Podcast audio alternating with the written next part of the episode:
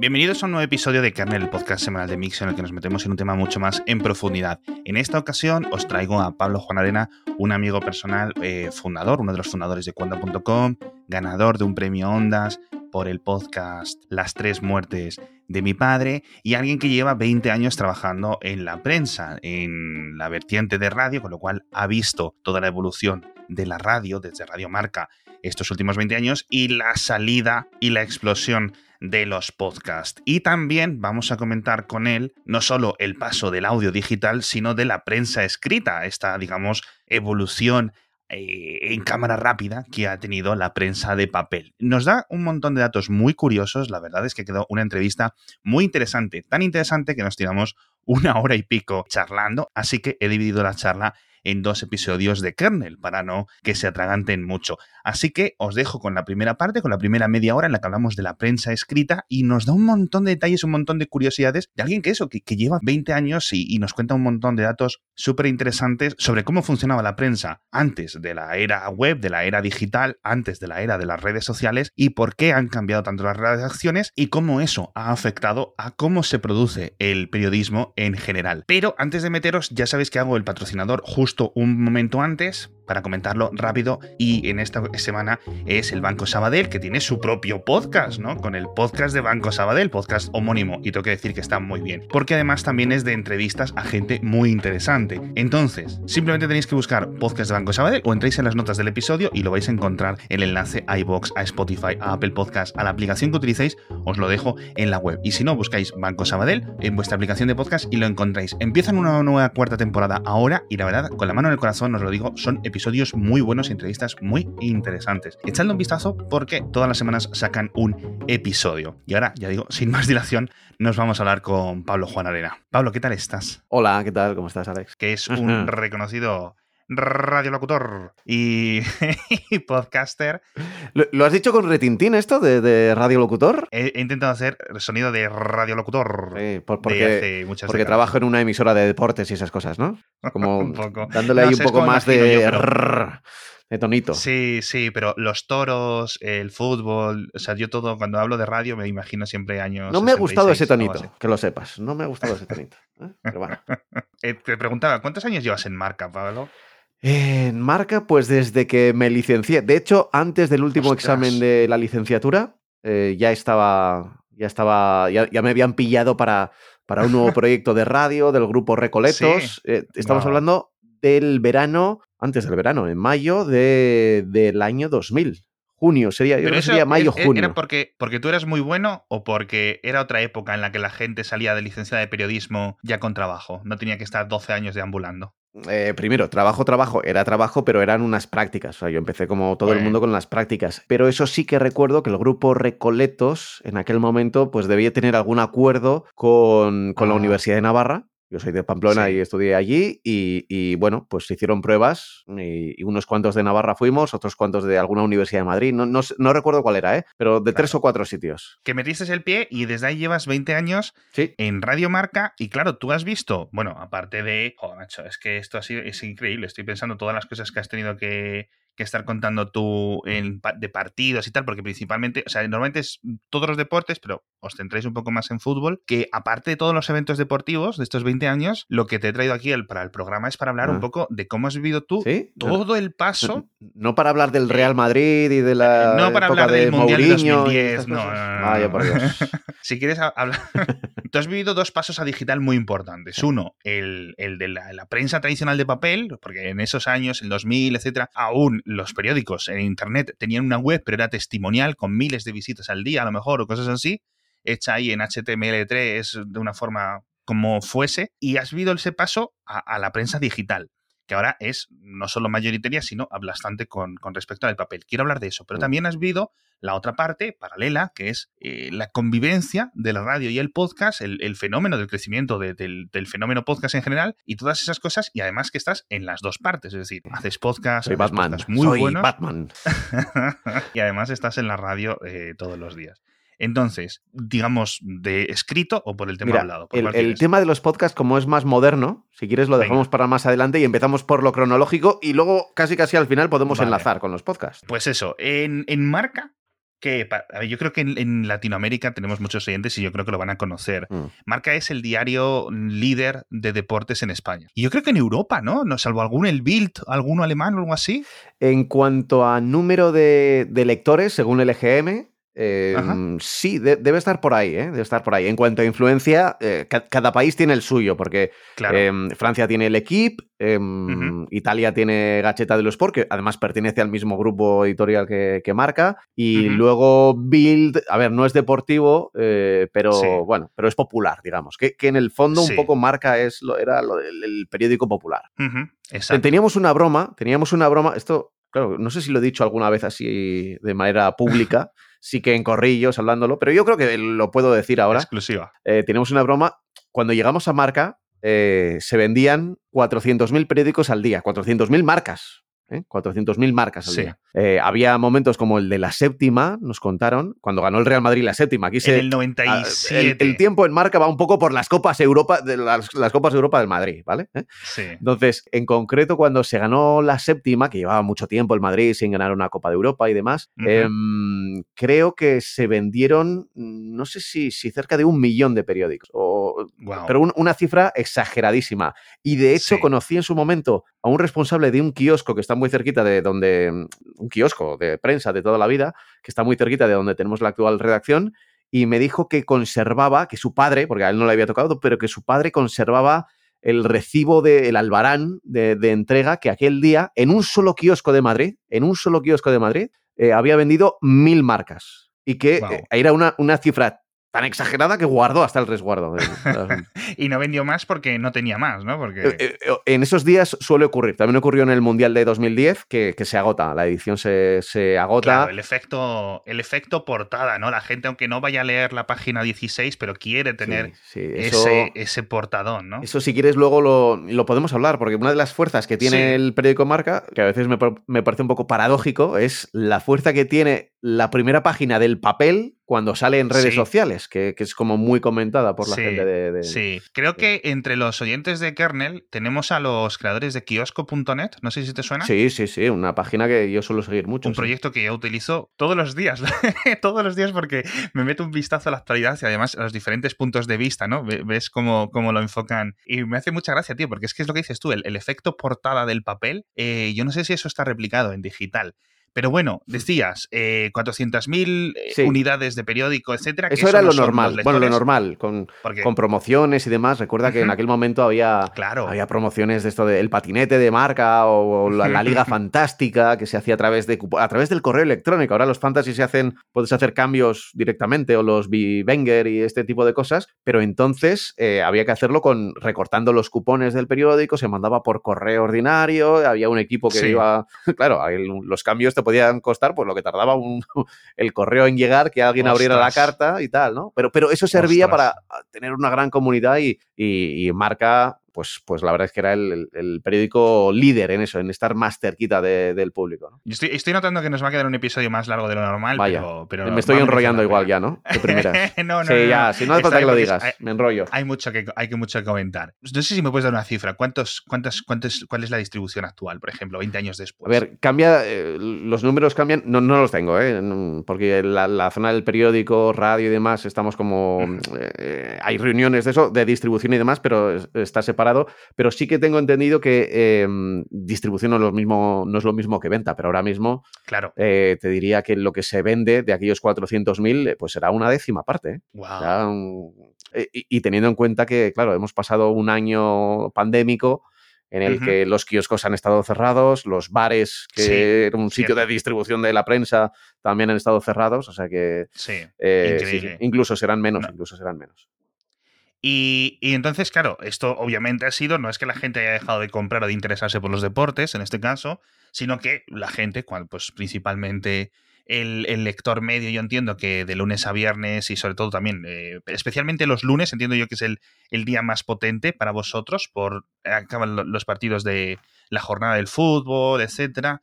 Em, ¿Cuánto, cuánto puede, ¿Cuántos millones de personas pueden entrar en la web de marca, más o menos? Para hacer Em, a ver, el, dato, el dato suele ser público, porque la verdad, si te digo la verdad, no, no, no, sé si ahora mismo, mira, voy a entrar, no sé si ahora mismo lo tienen, pero creo que es 5 millones diarios, puede ser, una cosa así. Eh, no, ahora, ahora no aparece, pero durante mucho tiempo aparecía el, dato del día anterior. Ayer, tantos ah, millones visitaron, visitaron Marca. Una cosa así, sí. Ahora yo creo que está en, eh, estará en 7 millones. Hay ediciones en Latinoamérica, en América, también claro. Eh, suben, suben muchísimo, que es una portada, es el mismo diseño, pero la temática es distinta. Eh, la verdad es que hay tantas cosas de, las que hablar de, Internet que no, no, nos enseñaron en la facultad, pero, pero es que ni siquiera se, se vislumbraba. ¿eh? Es que e, era muy difícil. Y eso es uno de los temas que quiero hablar, porque, claro, los oyentes habrán hecho el cálculo en su cabeza. Es decir, antes vendíamos 400.000 periódicos, ahora vendemos X menos, pero tenemos 10 veces más audiencia en la web. Em, yo no sé cómo es el caso de marca en concreto a nivel de ingresos, etcétera, pero sí hemos visto que durante los últimos 20 años, pero especialmente durante el, inicio de Internet hasta 2015, 2016, 2017, en el que en algunos periódicos han empezado a ponerse un poco más serios con el tema de las suscripciones, era la web era gratuita, o, la mayoría de periódicos eran gratuitos, tú podías entrar, teníamos una publicidad, etc. Em, ¿Cómo es posible? ¿Cómo hmm. es posible? ¿Dónde está el fallo o la cadena de fallos para que teniendo 10 veces más audiencia, no haya 10 veces más beneficios o 10 veces más ingresos? Eh, tú que lo has visto desde dentro, ¿cuál, qué, puedes identificar eh, a posteriori? ¿Qué cosas haríais diferentes o qué cosas crees que, los grandes jefes hubieran decidido eh, hacer diferente? A ver, yo no tengo la respuesta porque tampoco soy un gurú y, si la pues tuviera probablemente estaría en un despacho, ¿no? tomando decisiones, pero em, sí que es verdad que creo que todo el mundo está de acuerdo en el que al principio se acogió Internet de una manera muy con poca fe, diría. Eh, eh, bueno, sí, Internet, ahí está, sí, una página web, hay que estar, pero, pero no, se, no se vio la, potencia, el potencial que tenía Internet y que iba a arrasar con todo, en, cuanto al papel, en cuanto al audio, en cuanto al vídeo, en cuanto a todo. O sea que Internet iba a ser como el, gran flujo de información de los próximos años e incluso quizás se pensaría que, que iba a ser para mitad de siglo o algo así.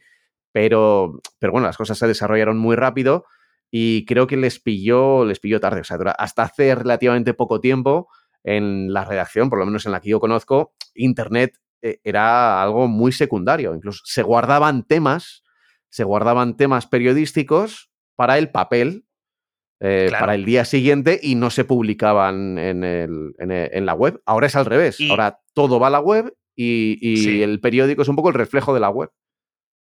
Qué bueno, qué bueno, porque, bueno, claro, esto la gente que no lo ha vivido desde dentro como tú no habrá visto todos esos problemas para mantener dos ediciones a la vez, es decir, porque mantener una web necesitas unas herramientas de publicación, un grupo de editores, un grupo incluso casi, casi como un enfoque distinto, que es lo que luego se publica en papel, que necesita otra maquetación, que tiene todas esas cosas, ¿no? Mm. Y, y, eso es difícil para mantenerlo dentro de una redacción. Son dos, dos conceptos de prensa muy distintos y unificarlos, al menos que no se tenga que duplicar el trabajo es, es complicado. Vale, yo estoy totalmente de acuerdo con lo que has dicho tú, que, se veían las cosas como muy, mucho más lejos o mucho menos revolucionarias de lo que, de lo que fueron a hacer.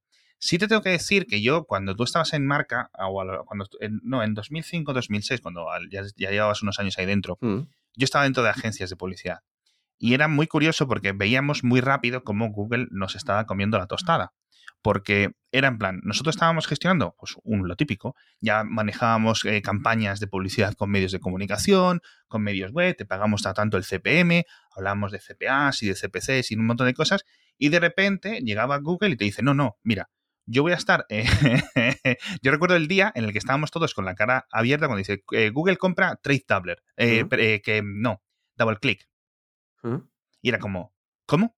Porque vimos claramente cómo Google se estaba metiendo en las dos partes de la tortilla, es decir, estaba en la venta y estaba en la compra y pillaba dinero por, por ambas partes. Y decíamos, joder, está el enunciante que antes para comprar un espacio en marca, en el diario que fuese, iba y compraba directamente con la gente de compras de ese periódico, ¿no? Y más o menos la transferencia o el dinero iba íntegro para ese periódico, y ahora había pues no lo sé, pero como 3, 4, 5 intermediarios, de repente. Era todo más automatizado, era todo mucho más digital, obviamente, mucho más movido, más dinámico, pero había un montón de, de incentivos para mover mucha más publicidad y sobre todo bajar el precio. Y que Google, por ejemplo, si o los otros intermediarios, por ejemplo, bajaban el CPM, me invento la cifra, de 2 euros, el CPM para que no lo sepa es el coste por mil impresiones, ¿vale? Es decir, que si yo digo que es el 2 euros de CPM, eh, a, a, ese periódico o a ese blog o a ese medio de comunicación le llegan 2 euros, ¿vale? Si bajaba 10% el CPM, ¿vale? Google seguía ingresando un montón, porque su corte solo bajaba un céntimo, en el caso que el corte de Google fuera el 10%, ¿no? Pero para vosotros os bajaba 10 céntimos, o 20 céntimos, o, o lo que fuera, ¿no? Entonces, era un fenómeno muy curioso porque en cuestión de 5 o 6 años bajaron los precios, bajó los ingresos y solo la prensa, corrígeme si me estoy equivocando, lo pudo mantener eh, con una, digamos, una revolución de visitas. Es decir, que para conseguir el mismo dinero que estabais consiguiendo hace dos años con la versión digital de una web, tanto marca como otros periódicos, teníais que tener cinco veces más visitas, por ejemplo.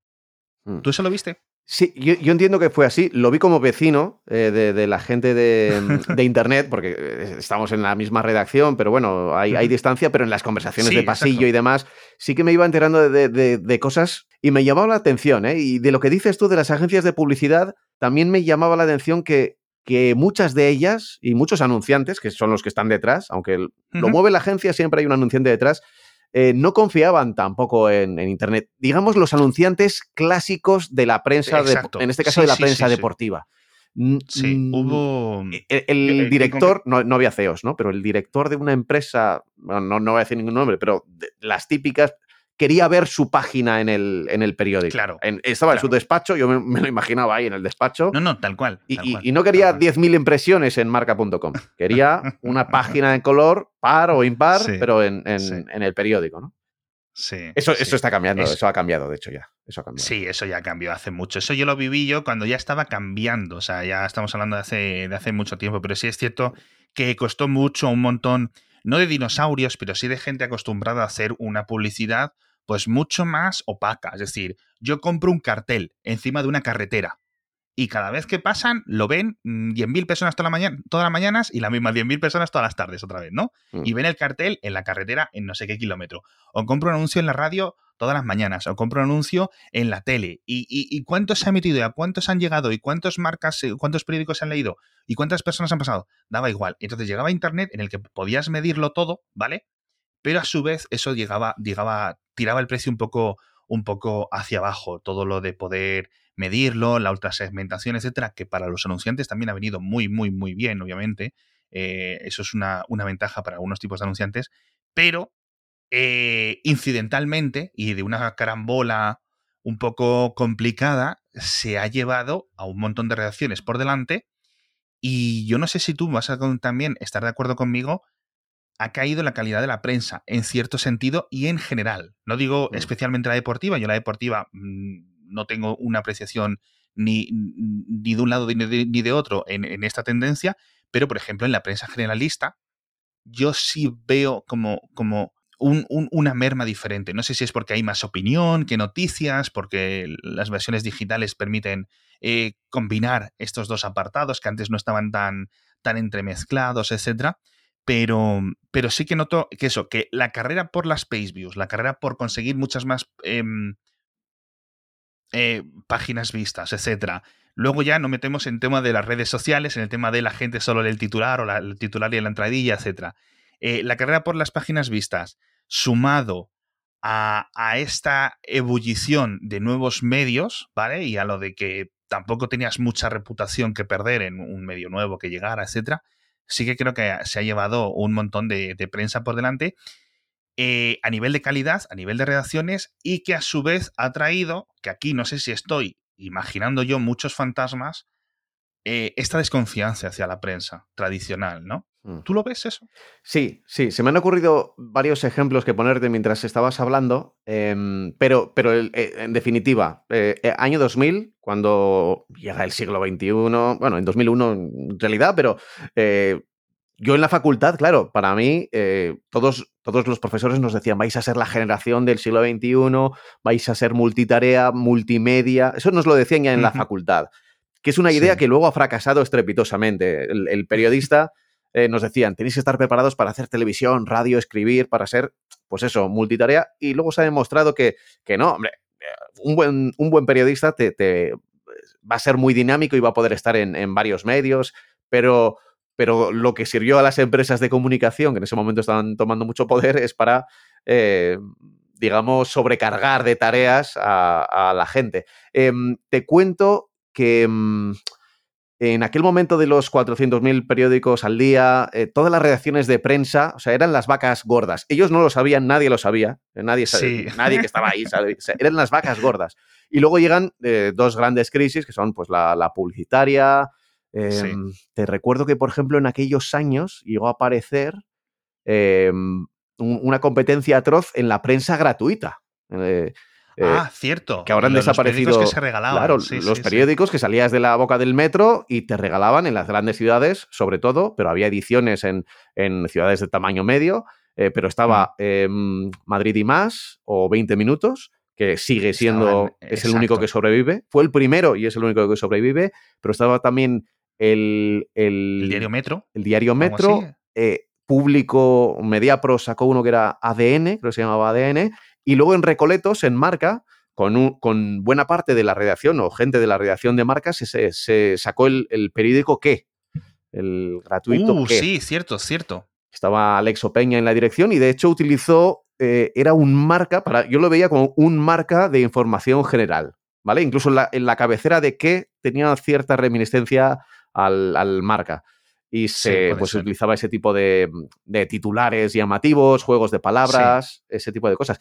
Eh, claro, tenían tanta pasta los medios y, había tal dependencia de la publicidad en aquel momento que, se lanzaron, se lanzaron a, hacer prensa gratuita que era solo vivía de la publicidad. O sea, fíjate cómo se veía la prensa, ¿no? Podemos vivir de la publicidad, no de lo que el, kiosco, un, neurito o lo que sea, no, no, o sea, la publicidad. ¿Qué ocurrió? Pues que llegó crisis publicitaria, 2004, 2005, 2006, Internet eh, empieza eh, a tener ya más presencia, pero la publicidad de repente desaparece, eh, y claro, desaparecen estas cabeceras, y se había, yo creo que se, las redacciones estaban no sobredimensionadas, pero es verdad que se alimentaban de unos ingresos que dejaron de venir. Es decir, eh, había muchísimos redactores, los directivos en aquel momento, y no hablo del grupo Recoletos en este caso, pero, pero también ocurrió.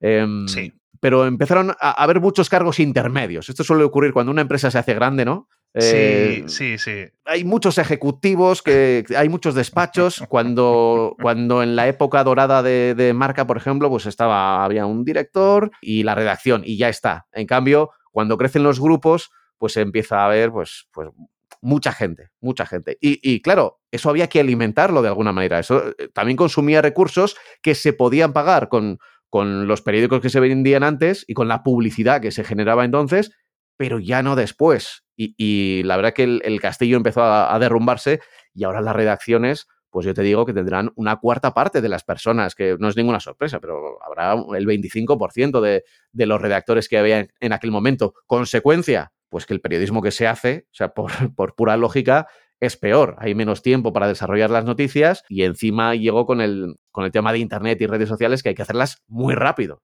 y hay que ir, eh, digamos que sacando y sacando noticias una detrás de otra. Sí. Yo recuerdo en La Vanguardia yo escribía solo, yo desde freelance, desde Madrid, etcétera, completamente externo. O sea, yo a mí me preguntaba dónde está la oficina de La Vanguardia de Madrid, a mí se me olvidaba la calle. No sabía dónde estaba. Y yo escribía una nota. Y me pagaban por esa nota y, y ya está. Y luego en, en las oficinas de Barcelona había gente con la que yo ni me trataba ni me dejaba de tratar porque es que no lo conocía porque no, era como si no fueran compañeros o yo no fuera compañero suyo porque estábamos tan separados, tan aislados y era distinto. Pero tú veías su nombre, tú pinchabas en sus en los menús internos, en los CMS, en, el sitio donde se escribe, etcétera.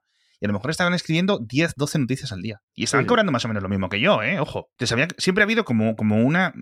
No lo sé, no lo sé. No sé por qué a mí me tocó ese palo de, eso. Y no, es que yo escribiera piezas que trajesen eh, mucha audiencia o piezas que... Pero sí es cierto que, el, currito medio, el periodista medio, está eh, tiene que escribir un montón de cosas de las que no sabe y tiene que escribir un montón de cosas de forma casi inmediata. Y eso yo creo que los redactores, perdón, los lectores sí lo notan. Yo, yo no creo que vaya a volver nunca, ni quizás debería de volver nunca el típico diario que tenía un corresponsal en Egipto para tres noticias al mm, mes, si acaso, o en Londres, ¿no? Egipto a lo mejor es un poco exótico, el corresponsal de París, ¿no? Para este tipo de cosas, que era un señor o una señora que vivía allí y, le pagaban el sueldo entero, pero escribía dos noticias. al mes, curiosamente, eh, a los que conozco, sí que cumplen lo que te he dicho antes que nos dijeron en la facultad, porque la gente que está en Londres o en París trabajan para un periódico, para una tele, y eh, diversifican, ellos sí que diversifican porque si no, no, no, les, no les pagan la corresponsalía, claro.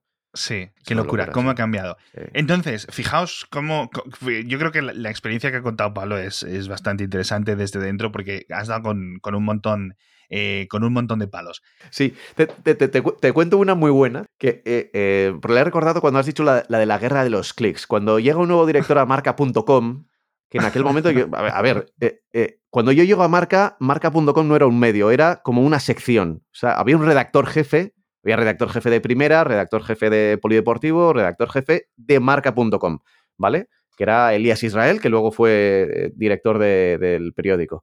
Y cuando cambia el, director, que ponen a un tipo mucho más joven y demás, em, y que es muy majete y que es buen amigo mío, no voy a decir el nombre, eh, por si acaso, porque, porque me dijo, mira, vamos a, eh, vamos a hacer una trampa para tener clics. ¿Quieres clics? En aquel momento se podía hacer, ¿vale? Ahora ya no, porque ahora está mucho más controlado. Pero pusieron en portada de marca.com una especie de bingo, que era como un juego en el que tenías que clicar para jugar. No, sé si era un bingo, un comecocos o un, eh, o hundir la flota. Pero era como un cuadrito que aparecía ahí arriba en la portada y entonces jugaba. Era interactivo y dabas, ibas dando clics.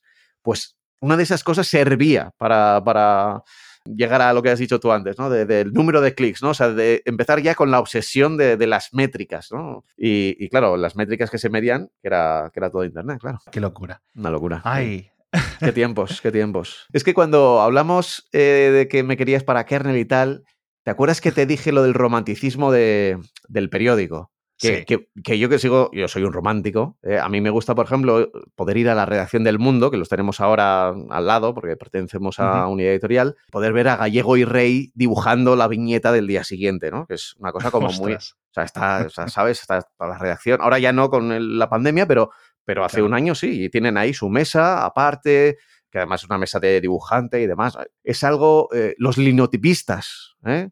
que ya es una figura que, se perdió en el tiempo. O sea, las páginas que tienen que ser siempre múltiplos de 8, porque 8 es el pliego del papel que luego entra en, la, en la impresora. Entonces, claro, cuando, cuando dices, oye, que, necesito más espacio en un periódico para una página más en Polideportivo, pues es que igual hay que hacer eh, esa página y otras siete.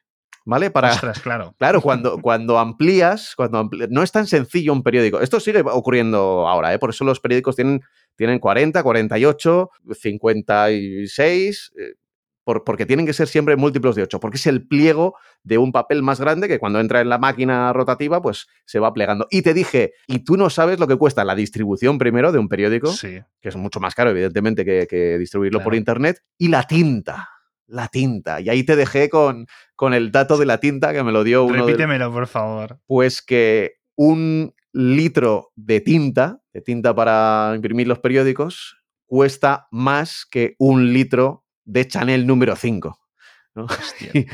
y, yo creo que, que, ahí te das cuenta de decir, fíjate, o sea, cuesta más. Es verdad que se utiliza muy poco, o sea, con un litro de tinta puedes imprimir muchísimos periódicos, ¿eh? Eh, pero, pero es verdad que, bueno, lo, dicen que las impresoras tienen sangre de unicornio, ¿no? ¿Te acuerdas? Sí, sí, sí. Porque cuando tenías que cambiar el cartucho era muy caro, pues claro, eso era un modelo que con, la distribución de Internet ahora mismo es, es, inaguantable. El papel costaba muchísimo, ahora el papel de los periódicos es de muy mala calidad. Si te quedas un periódico en casa al día siguiente está como ya amarillo, al día siguiente. Eso es que el papel es muy malo. Y la tinta, pues, la tinta, pues lo mismo. Eh, se intenta ahí abaratar, pero es que es carísima. Yo el, el, papel de periódico de vez en cuando nos lo piden para algunas cosas de lo, del colegio de las niñas y yo me quedo como, pero que no tengo papel de periódico yo hace 15 años, tío. O sea, no, o sea es que no, no, sé dónde, no sé dónde encontrarlo. De verdad, ahora me dices dónde está el kiosco más cercano a mi casa y no lo sé. Normal, no lo sé. normal. es un hombre del siglo XXI, claro, normal. Y no eres el único. No, pero es que, no sé, es este tipo de, cosas que, son tan culturales hasta que de repente eh, dejan de serlo, ¿no? Como, como el papel del periódico que se usaba para envolver eh, las cosas cuando ibas a comprar y, todo. Eso es una, es una locura. Bueno, y hasta aquí este episodio eh, de Kernel. Ya sabes que queda esta segunda parte en la que nos vamos a meter un poco más en la parte del audio, con lo cual nos despedimos por esta semana de Kernel. Muchas gracias a todos por estar aquí una semana más y nos vemos en el próximo episodio.